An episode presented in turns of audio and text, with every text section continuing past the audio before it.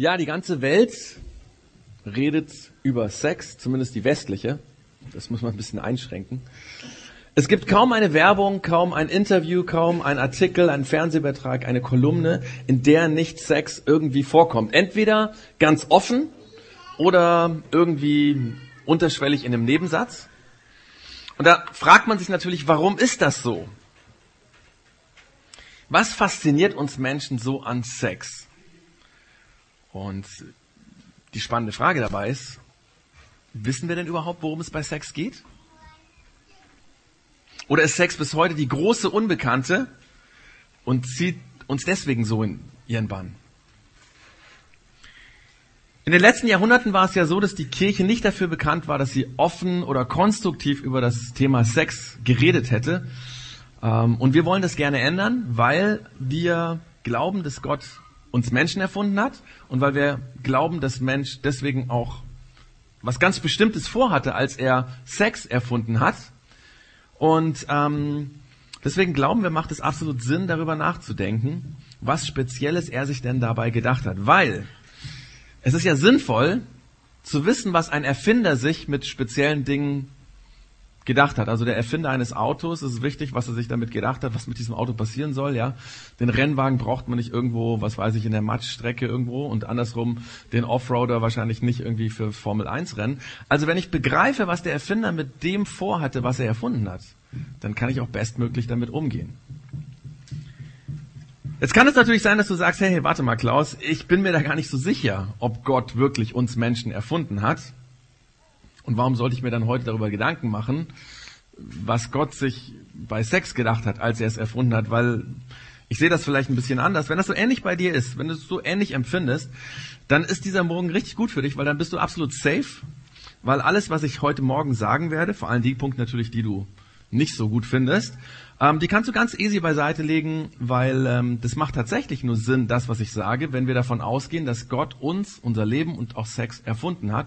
Also du bist ganz easy, du kannst einfach zuhören. Ich glaube trotzdem, dass es gut ist, dass du da bist, weil du kannst, wenn du zuhörst, bisschen besser verstehen, wie Christen über Sex denken oder denken sollten. Eventuell oder sehr wahrscheinlich wirst du auch feststellen, dass das, was ich sage, sehr anders ist, wie das, was du vielleicht bis jetzt von kirchlichen Vertretern gehört hast über Sex oder was man dir gesagt hat, was die Kirche über Sex denkt.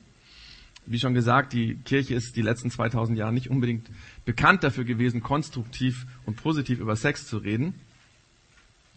Aber du kannst, wenn du hier zuhörst, verstehen, wie Sex, wie Christen über Sex denken. Und für alle anderen, die Christen sind, ähm, für die ist es natürlich hoffentlich auch hilfreich, und natürlich möchte ich alle herausfordern, über das nachzudenken, was ich sage, darüber nachzudenken, rauszuspüren, macht das Sinn, ist das gut, ist das für mich, passt das? Ähm, nicht alles das, was ich hier sage, muss man für wahre Münzen nehmen, sondern jeder ist selber ähm, verantwortlich, das auch zu glauben, was er wirklich für richtig erkannt hat. Aber kommen wir zu dem Thema. Wir steigen äh, mit diesen Aussagen des Video-Interviews an, das wir vorne, vorher in der Morgenshow bei äh, Mensch Otto gehört haben.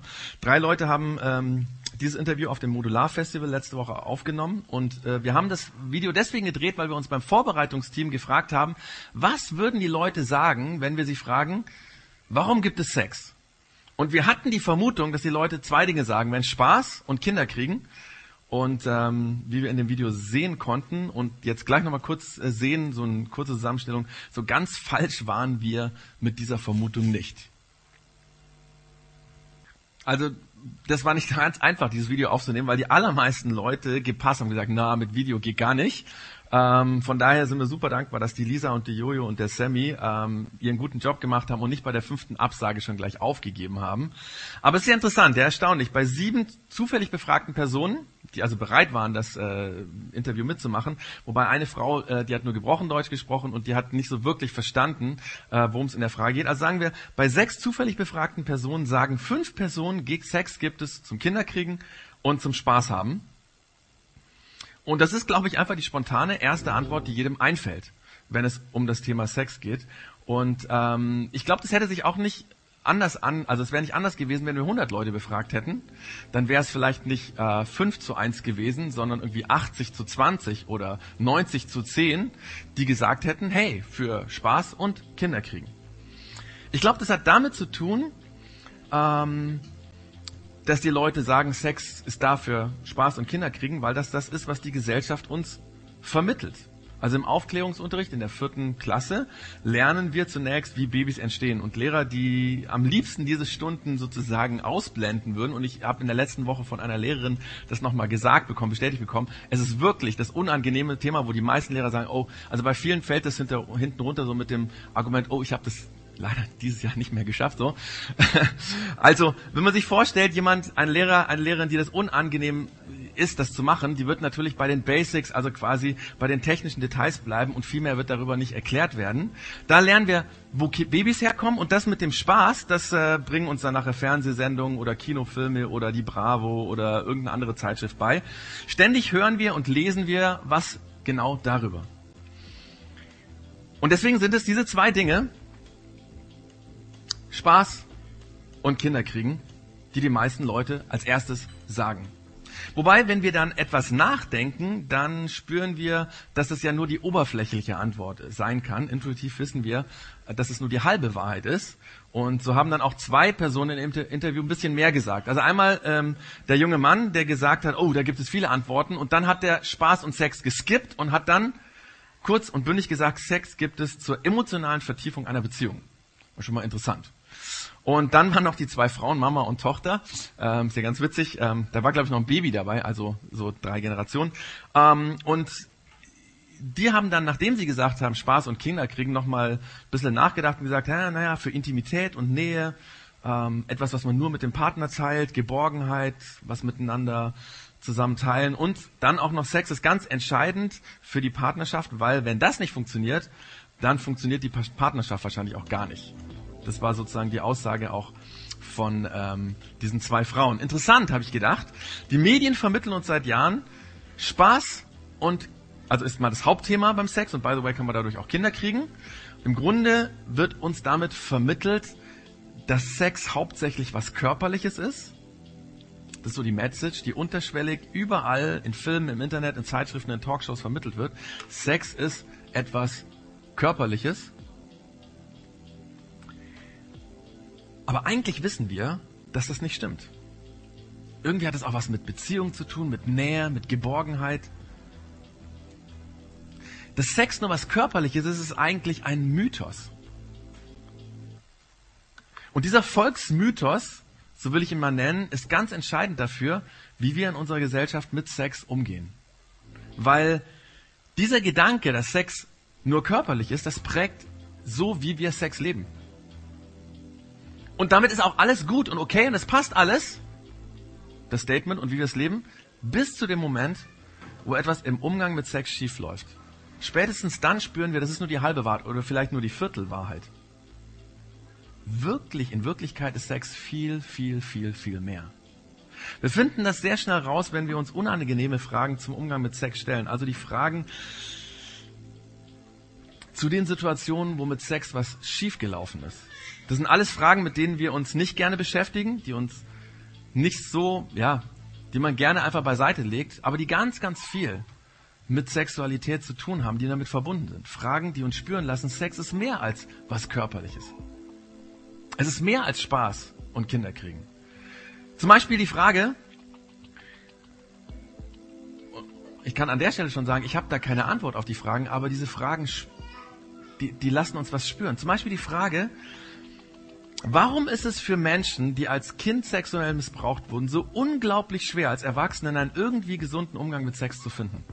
Warum werden diese Menschen oft bis zum Tod dieses Trauma und diese Verletzung nicht los? Wenn das nur was Körperliches wäre, müssten sie doch zumindest, wenn sie erwachsen sind, das einfach beiseite legen. Können sie aber nicht. Warum? Oder warum ist, für ein, ist die Vergewaltigung für eine Frau viel traumatischer als ein, eine Körper, als körperliche Gewalt? Warum belegen Studien, dass Frauen körperliche Gewalt viel eher anzeigen als Vergewaltigung? Viele Frauen waren Vergewaltigung als ihr intimstes Geheimnis, mit dem sie, über das sie niemals mit irgendjemandem reden würden. Also der Fall letztens in Höxter, wo ein paar Jahre lang oder viele Jahre lang äh, ein Paar äh, Frauen angelockt hat und dann gewaltsam sexuell missbraucht hat, das hat es genau belegt. Viele, viele Jahre hat es gebraucht, bis das rauskam und keiner der Frauen hat was gesagt. Oder jetzt am Freitag stand wieder eine ähnlich fürchterliche Geschichte in der Zeitung. Ein Mann lockt per Internet 50 Frauen an im Lauf von vielen Jahren und nach vielen, vielen Jahren gibt es eine Frau, die den Mut hat, sich zu outen. Warum ist das so? Oder warum sind Männer, ich weiß nicht, ob du das wusstest, Männer, die in die Beratung kommen, weil sie massive sexuelle Probleme haben, also Sexsucht oder eine zwanghafte sexuelle Störung, warum sind solche Männer fast immer ohne Vater aufgewachsen oder hatten einen extrem distanzierten Vater? Warum? Oder warum sind die Dinge, die uns, die, die wir am stärksten bereuen im Leben, die wir am, um alles in der Welt am liebsten rückgängig machen würden, warum sind diese Fehler meistens Fehler im sexuellen Bereich? Wie gesagt, ich habe keine Antwort, keine detaillierte Antwort auf die Fragen, aber wir können, wenn wir uns diese Fragen stellen und darüber nachdenken, ernüchternd feststellen, Sex ist viel, viel, viel mehr als der körperliche Akt. Aber was ist Sex dann? Warum gibt es das dann? Es ist interessant, dass Psychologen uns darauf hinweisen, dass es bei Sex um viel mehr geht als um Geschlechtsverkehr. In der Psychologie redet man davon, dass Menschen an sich als Ganzes sexuelle Wesen sind. Die englische Sprache macht das deutlich.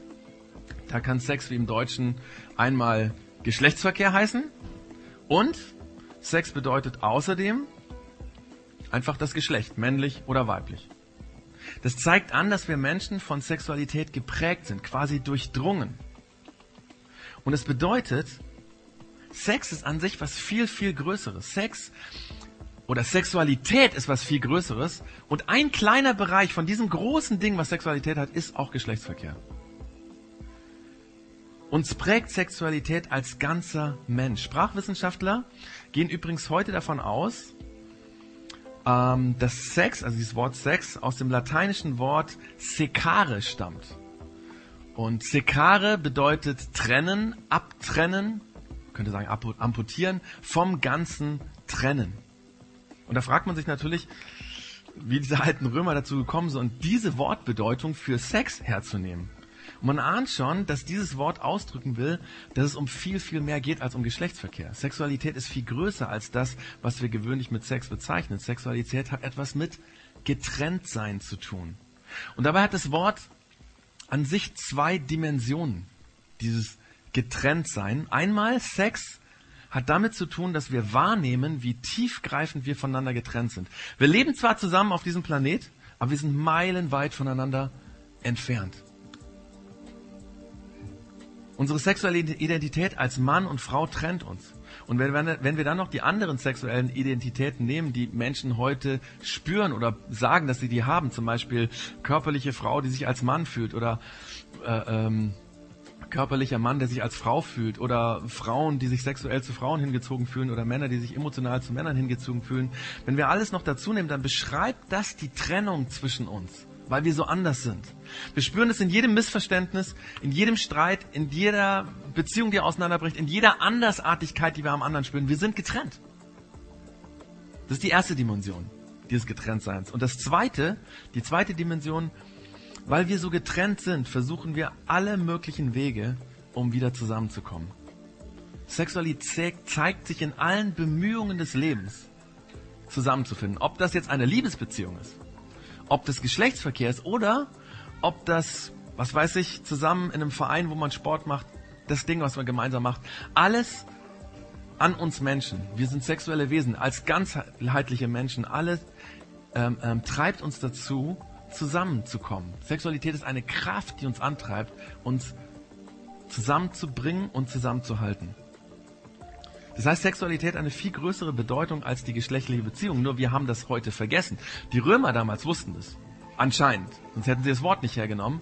Für uns ist das schwierig und deswegen denken wir immer nur an das eine. Ja, also es geht wieder um das eine. Also Sexualität beschreibt das Menschsein als Ganzes. als Mann und Frau in dieser Bipolarität mit all den Schattierungen und Facetten und auch Ausnahmen, die die Regel beschädigen. Sexualität beschreibt die Spannung, die uns auf der einen Seite voneinander trennt und dann aber auch die Kraft ist, um uns wieder zusammenzubringen. An dieser Stelle schauen wir mal uns eine Aussage ähm, aus der Bibel an, die ganz am Anfang der Bibel steht. Und das ist jetzt also der Bereich, wo alle safe sind, die sagen, oh, ich weiß gar nicht so genau, ob wir uns wirklich, also ob wir wirklich eine Idee von Gott waren oder so. Weil ähm, du kannst es einfach anhören und ganz easy, ähm, einfach um zu verstehen, wie Christen denken. By the way, diese Aussage, die ich jetzt gleich zitiere, ist nicht die einzige konstruktive Aussage über Sex in der Bibel. Die ganze Bibel ist voller Stellen, wo es um Sex geht. Und ganz, ganz viele davon sind konstruktiv, positiv. An vielen Stellen staunen die Schreiber über das geniale Geschenk der Sexualität und des Sex. Und da habe ich gedacht, es ist irgendwie komisch, dass bei so vielen positiven Aussagen in der Bibel die Kirche in den letzten Jahrhunderten bekannt dafür war, ein negatives Bild von Sex zu vermitteln. Komisch. Aber auf der zweiten oder dritten Seite der Bibel, je nachdem, welche Bibelausgabe zur, der, zur Hand nimmst, steht folgender Satz. Darum wird ein Mann seinen Vater und seine Mutter verlassen und seiner Frau anhängen und sie werden ein Fleisch sein. Das ist ein bisschen ältere Übersetzung, die Übersetzung, die Luther ähm, gemacht hat. Die erste deutsche Übersetzung. Hier wird ausgedrückt, was passiert, wenn ein Mann und eine Frau zusammenkommen, sich aneinander binden und Sex haben. Hier wird es mit dem hebräischen Ausdruck, sie werden ein Fleisch sein, beschrieben. In unserer Sprache würden wir heute sagen, sie verbinden sich so eng zusammen, dass sie eins sind. Zusammengehören, das können wir verstehen, also wir gehören zusammen, aber was bedeutet dieses Einssein? Das ist ja die Frage. Dieser Ausdruck Einssein kommt äh, in der Bibel noch an einer anderen Stelle vor. Und zwar an einer ganz wichtigen Stelle, einem wichtigen Gebet, dieses Gebet wird heute von jedem gläubigen Juden täglich gebetet. So wichtig ist das, also weil das Alte Testament ist ja die Bibel der Juden. Um, dieses Gebet nennt sich Shema Israel. Höre Israel bedeutet das auf Hebräisch. Und ähm, zum Beispiel hier in der Augsburger Synagoge wird das auch regelmäßig gebetet. Ganz, ganz, ganz, ganz wichtiges Gebet. Und dort heißt es, das fängt so an, höre Israel, der Herr unser Gott ist ein Herr. Hier steht genau dasselbe Wort eins wie im Satz vorher am Anfang der Bibel. In dem ersten Satz heißt es ein Fleisch und in diesem anderen zweiten Satz heißt es ein Herr. Dieses Wort eins ist in beiden Fällen, in beiden, also wenn man das jetzt grammatikalisch untersucht, ganz genauso gebraucht und im Hebräischen heißt dieses Wort echat, also hier steht wörtlich echat Fleisch und echat Herr. Und im Hebräischen ist es absolut bedeutsam, wenn ein Wort im selben Muster benutzt wird. Also ein gläubiger Jude, wenn der diesen Satz liest, wird seiner Frau anhängen und ein Fleisch sein, poppt sofort in seinem Kopf auf, oh, und ein Herr. Da gibt's ja noch so eine Stelle. Wenn wir also diese beiden Sätze nochmal uns sozusagen nebeneinander stellen, mit dem hebräischen Wort steht hier, darum wird ein Mann seinen Vater und seine Mutter verlassen und so weiter und sie werden Echat Fleisch sein, oder? In dem anderen Satz, der Herr unser Gott ist Echat Herr. Der Gott, an den wir Christen glauben, ist ein in sich einiger Herr. Wir glauben, dass Gott Vater, Gott Jesus, Gott Heiliger Geist, dass die, dass es ein einiger Gott ist. Untrennbar zusammengehört. Nicht drei Personen oder drei verschiedene Götter, sondern ein Gott, der zusammengehört und den wir nicht trennen dürfen und trennen können. Im Gegensatz dazu sind wir Menschen voneinander getrennt. Durch unsere sexuelle Identität. So wie es die Psychologie uns bestätigt und wie wir es eben festgestellt haben. Und so wie Gott untrennbar einig ist, so sollen Sex Mann und Frau zusammenschließen und eins machen und einig machen. So fest wie Gott zusammengehört, so sollen Sex Menschen die Möglichkeit geben, auch zusammenzukommen und einig zu sein und zusammenzukommen. Das heißt, Sex ist der Weg, der zwei Menschen, Mann und Frau, es möglich macht, ihr Getrenntsein zu überwinden und eins zu werden, so eng sich zu binden, wie Menschen enger sich nicht zusammenbinden können. Und es versteht sich von selbst, dass es hier nicht nur um eine körperliche Nähe oder körperliches Einssein gibt. Viele von euch wissen ja, dass ich in Japan aufgewachsen bin und in Japan gibt es äh, J-Pop, Japan Pop. Ich bin bis heute J-Pop-Fan. Und äh, in einem von diesen J-Pop-Songs von meinem Lieblingsmusiker singt er an einer ganz interessanten Stelle, Körper und Seele legen sich übereinander. Da geht es dann um Sex. Also ich finde es interessant, dass er das schreibt. Körper und Seele legen sich übereinander. Das beschreibt ziemlich gut, worum es geht. Sex ist nicht nur sind nicht nur zwei Körper, sondern so soll es zumindest nicht sein. Körper und Seele begegnen sich, zwei Menschen begegnen sich ganzheitlich.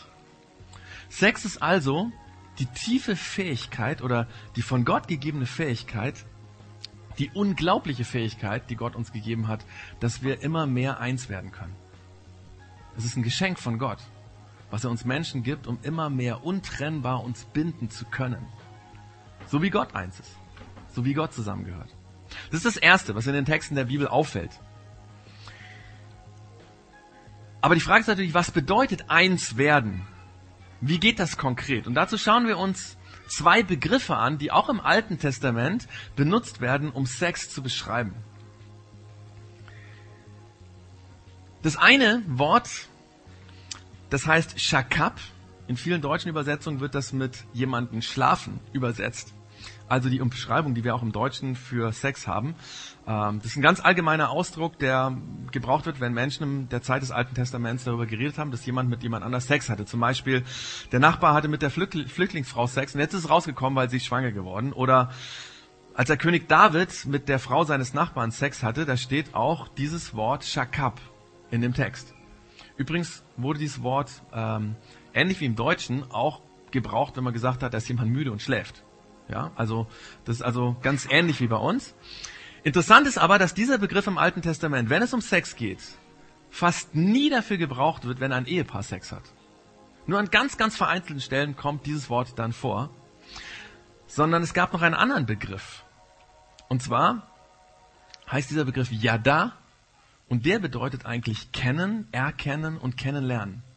Und der Luther, wer also die alte Lutherbibel kennt, der, der weiß das. Der Luther hat quasi dieses Wort, vielleicht weil es ihm peinlich war oder keine Ahnung, einfach so übersetzt ins Deutsche. Oder weil er gespürt hat, wenn ich jetzt Geschlechtsverkehr schreibe, keine Ahnung, wie man das 1500 und ausgedrückt hätte, aber weil er gemerkt hat, das wäre falsch. Er hat nämlich übersetzt, also zum Beispiel am Anfang der Bibel, Adam erkannte seine Frau erklärt sich jetzt nicht von selbst und der Nachsatz, der erklärt uns dann, und sie wurde schwanger. Also wenn dieser Nachsatz nicht dabei wäre, würden wir uns fragen, ja, was hat er denn erkannt irgendwie? Äh, dass er anders ist wie die Frau oder was? Worum geht's jetzt eigentlich, ja? Ähm, natürlich wurde dieser Begriff auch anders gebraucht, ja? Also zum Beispiel, wenn Menschen sich kennengelernt haben oder wenn jemand, also zum Beispiel an einer Stelle fragt ein Reisender ähm, in der Fremde in einer Stadt, hey, kennt ihr vielleicht Laban, den Sohn Nahors? Da ist auch wieder das Wort gebraucht. Oder ähm, es wird auch in Bezug auf Gott gebraucht, ja. Da steht zum Beispiel, aber Samuel kannte Gott noch nicht. Kannte, da ist dieses Wort auch gebraucht. Und genau diesen Begriff des Kennens, Erkennens benutzt die damalige, also die damaligen Schreiber der, der Bibel oder diese biblischen Texte, um Sex zu beschreiben. Warum? Erkennen ist ja ein Beziehungsbegriff. Er drückt aus, dass jemand einen anderen versteht dass er etwas wahrnimmt, etwas entdeckt, was er noch nicht wusste, was sein Wissen über den anderen wachsen lässt. Und im Grunde drückten die alten Hebräer damit das aus, dass was uns heute oft beim Sex verloren gegangen ist, nämlich Sex ist eine Sprache, mit der man den anderen Menschen besser kennenlernt. Oder es ist das, dass ich eine Sprache habe, mit dem ich das ausdrücken kann, was ich erkannt habe, was ich festgestellt habe. Also eine nonverbale Sprache, die ausdrücken kann, was ich nicht in Worte fassen kann. Natürlich wissen wir alle, äh, dass Beziehung ganz viel Zeit braucht, dass man noch nach Jahren Dinge erkennt. Also zum Beispiel habe ich erst äh, nach sechs, 16 Jahren, wo wir verheiratet sind, festgestellt, dass meine Frau es braucht, immer wieder, dass ich Entscheidungen treffe. Also ich mag Entscheidungen nicht und ähm, ich treffe die Lieder lieber im Kollektiv, dann bin ich safe, ja. Aber ich habe herausgefunden, dass an manchen Stellen in unserem Alltag meine Frau will, dass ich Entscheidungen treffe. Also vor drei Jahren war das. Und ähm, so lernt man sich in einer guten Beziehung immer mehr kennen. Und genau für so ein Zusammenleben von zwei Menschen, die sich aufeinander einlassen, die sich immer besser kennenlernen, ist Sex gedacht. Also Sex ist eine nonverbale Sprache, mit der wir den anderen immer mehr erkennen können, wertschätzen können, verstehen können. Sex ist eine Kommunikationsmöglichkeit, das zu feiern, was wir aneinander erkannt haben, begriffen haben, verstanden haben, lieben gelernt haben. Dabei wird Sex manchmal lustvoll, manchmal ganz zärtlich, manchmal leidenschaftlich, manchmal verträumt sein. Immer wieder anders. Aber es ist eine Sprache, die mir Gott geschenkt hat, um den anderen, um sich gegenseitig mehr kennenzulernen.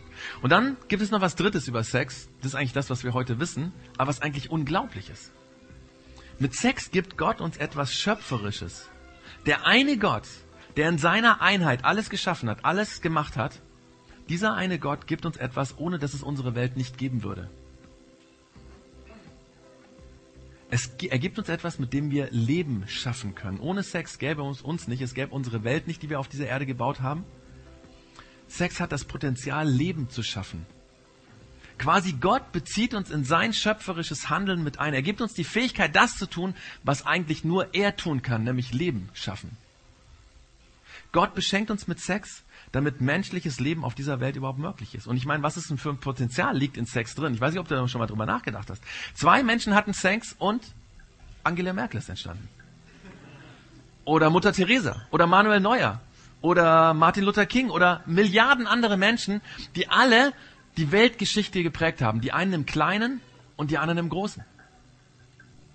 Sex ist voller Potenzial. Auf mysteriöse Weise hat diese sexuelle Begegnung von Mann und Frau Gewicht und Bedeutung für die gesamte Weltgeschichte. Wie krass ist das denn? Sex trägt in sich die Macht des Lebens. Sex ist kein isolierter Akt ohne Konsequenzen. Es besteht immer, seien wir ehrlich, es besteht immer, selbst wenn wir Menschen alles Mögliche unternehmen, es besteht immer die Möglichkeit, dass neues Leben entsteht, Bedeutendes für unsere Weltgeschichte entsteht, durch das, was Mann und Frau zusammen tun. Das ist uns Menschen vom Schöpfer des Universums, dem einen Gott geschenkt. Und er wollte, dass dieses lebensschaffende Potenzial freigesetzt wird, wenn Mann und Frau miteinander sich verbinden, eins werden, wenn sie sich immer besser kennenlernen, wenn sie immer mehr feststellen, wie der andere ist und das Lieben lernen. Sex ist also die lebensschaffende Kraft, die Gott uns anvertraut hat. Also nochmal diese drei Dinge. Sex ist die Fähigkeit, eins zu werden.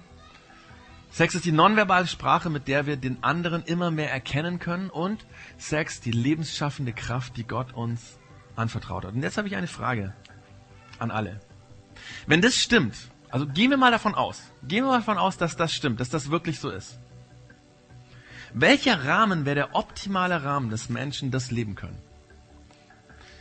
Was wäre das beste Umfeld, in dem das am optimalsten gelebt werden könnte? Kann es sein, dass es eine feste, stabile, vertrauensvolle Beziehung ist, die im Idealfall ein Leben lang hält. Und dass so eine Beziehung der optimale Rahmen ist, in dem diese drei Dinge gelebt werden können. Und kann es sein, dass die meisten Menschen oder vielleicht sogar alle Menschen eine tiefe Sehnsucht in sich spüren, das leben zu können? Natürlich, es wird Menschen geben, vor allem wenn du ganz schlimme Erfahrungen mit Beziehungen gemacht hast, dass du daran nicht mehr glaubst und sagst, will ich nicht mehr. Aber die tiefe Sehnsucht haben die allermeisten Menschen. Dass sie mit jemandem eins werden können, dass sie ihn immer besser verstehen, dass dann ein vertrauensvolles Umfeld entsteht, in dem Kinder aufwachsen können.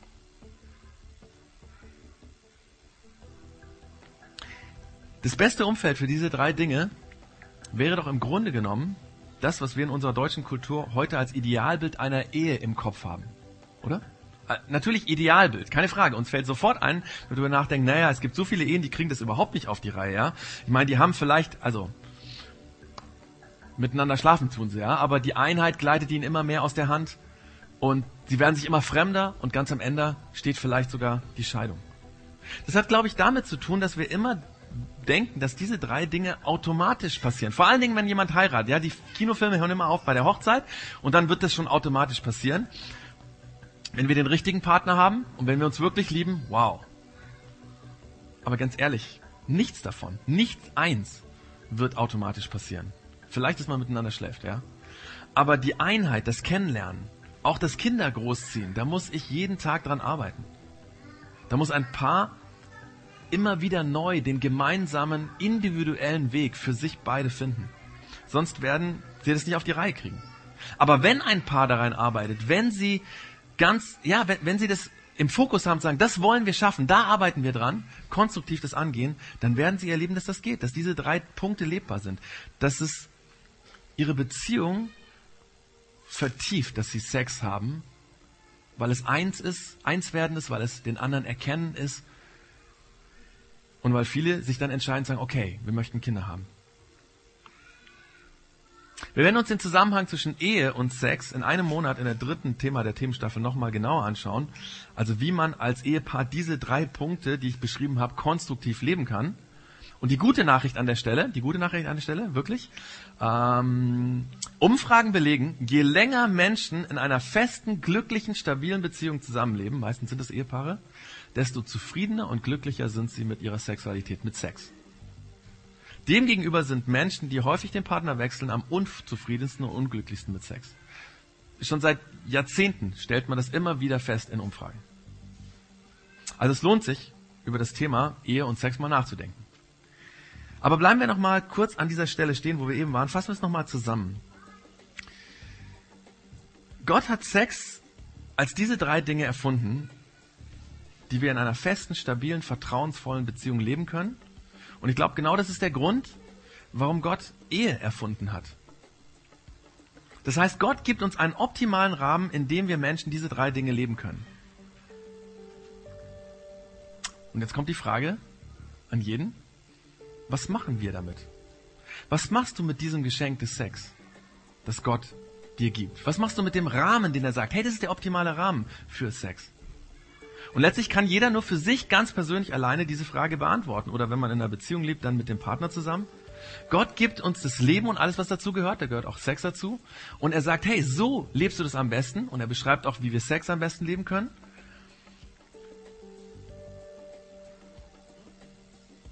Aber, und jetzt kommt was ganz, ganz, ganz, ganz, ganz Wichtiges. Hey Leute, das ist, würde ich sagen, der Punkt, der dazu geführt hat, warum in der Kirche dieses Thema so negativ geworden ist. Diese drei Dinge und dieser Rahmen, aber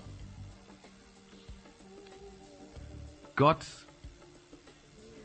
zwingt uns nicht so zu leben.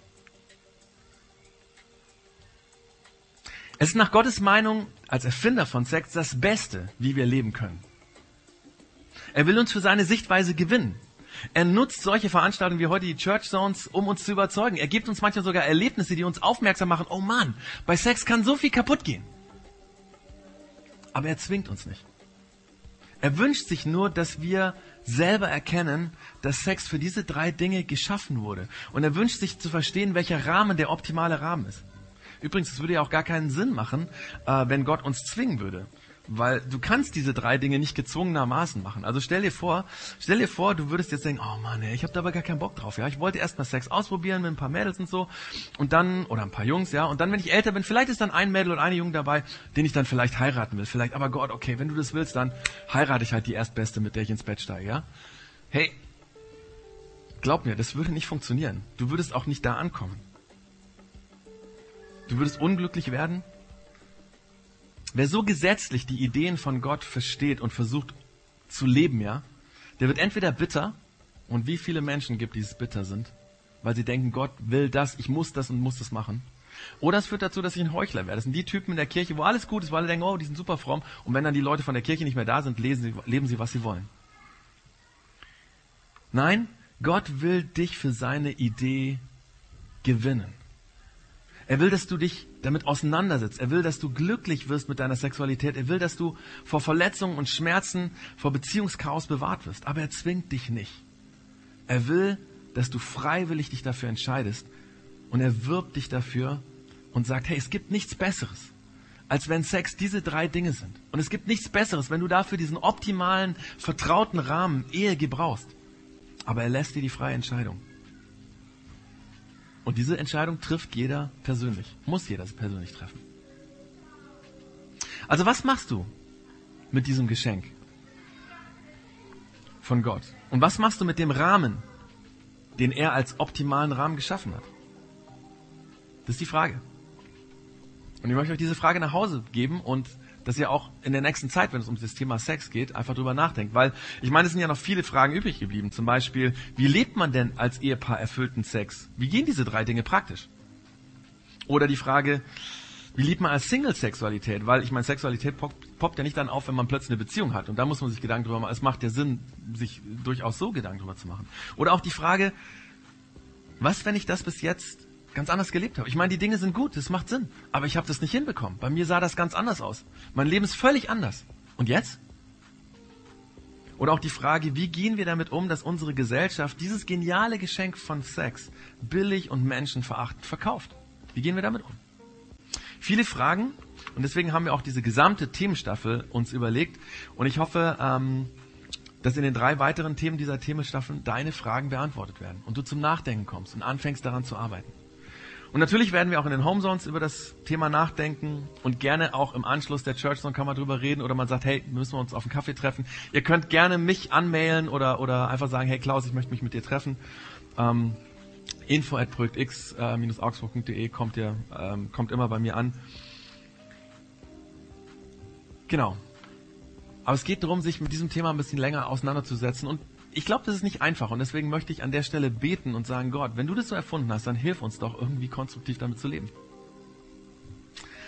Gott, danke, dass du unser Leben erfunden hast, das glaube ich ganz, ganz, ganz sicher. Und äh, danke, dass du uns Sex gegeben hast, dass du was Spezielles überlegt hast, als du uns Sex gegeben hast. Eben nicht nur Kinder kriegen und nicht nur irgendwie Spaß, sondern viel mehr. Und Gott, es ist nicht einfach. Das merken wir in unserer Welt und ich glaube, das war früher auch nicht einfach, das zu leben, diese drei Dinge. Wie wird man eins? Wie geht es in einer Beziehung, sich immer besser kennenzulernen und diese nonverbale Sprache zu lernen? Wie geht es, dass man nach vielen, vielen, vielen Jahren sagen kann, wow, Sex ist immer besser geworden? Und wie geht das überhaupt mit Sex umzugehen, wenn man keinen Partner hat? Gott hilf uns dabei, dass wir das lernen zu verstehen.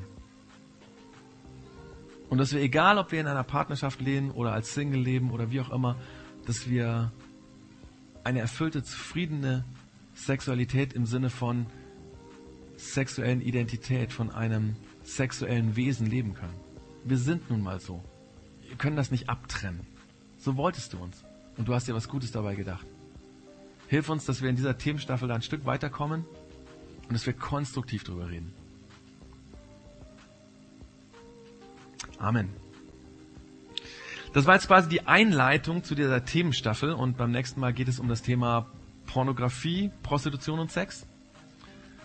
Ähm, da geht es dann um die Frage, was machen wir damit, dass dieses geniale Geschenk, was wir uns angeschaut haben, billigst, menschenverachtend oft vermarktet wird. Was macht es mit den Menschen, die vermarktet werden? Was macht es mit den Menschen, die vielleicht Sex kaufen? Egal ob im Bild oder real. Und was macht es mit der Gesellschaft generell im Allgemeinen? Das ist das Thema von der nächsten Church Zone. Hat natürlich auch was mit unserem Thema Menschenhandel zu tun, was wir auch schon ähm, in unserer Arbeitsgruppe und hier in der Gemeinde ähm, oft zum Thema machen. Aber herzliche Einladung dazu und ich hoffe, genau, dass du mit dieser Themenstaffel viel lernen wirst. Und zum Abschluss singen wir noch einen Song. Und zwar, es hat einen ganz einfachen Grund.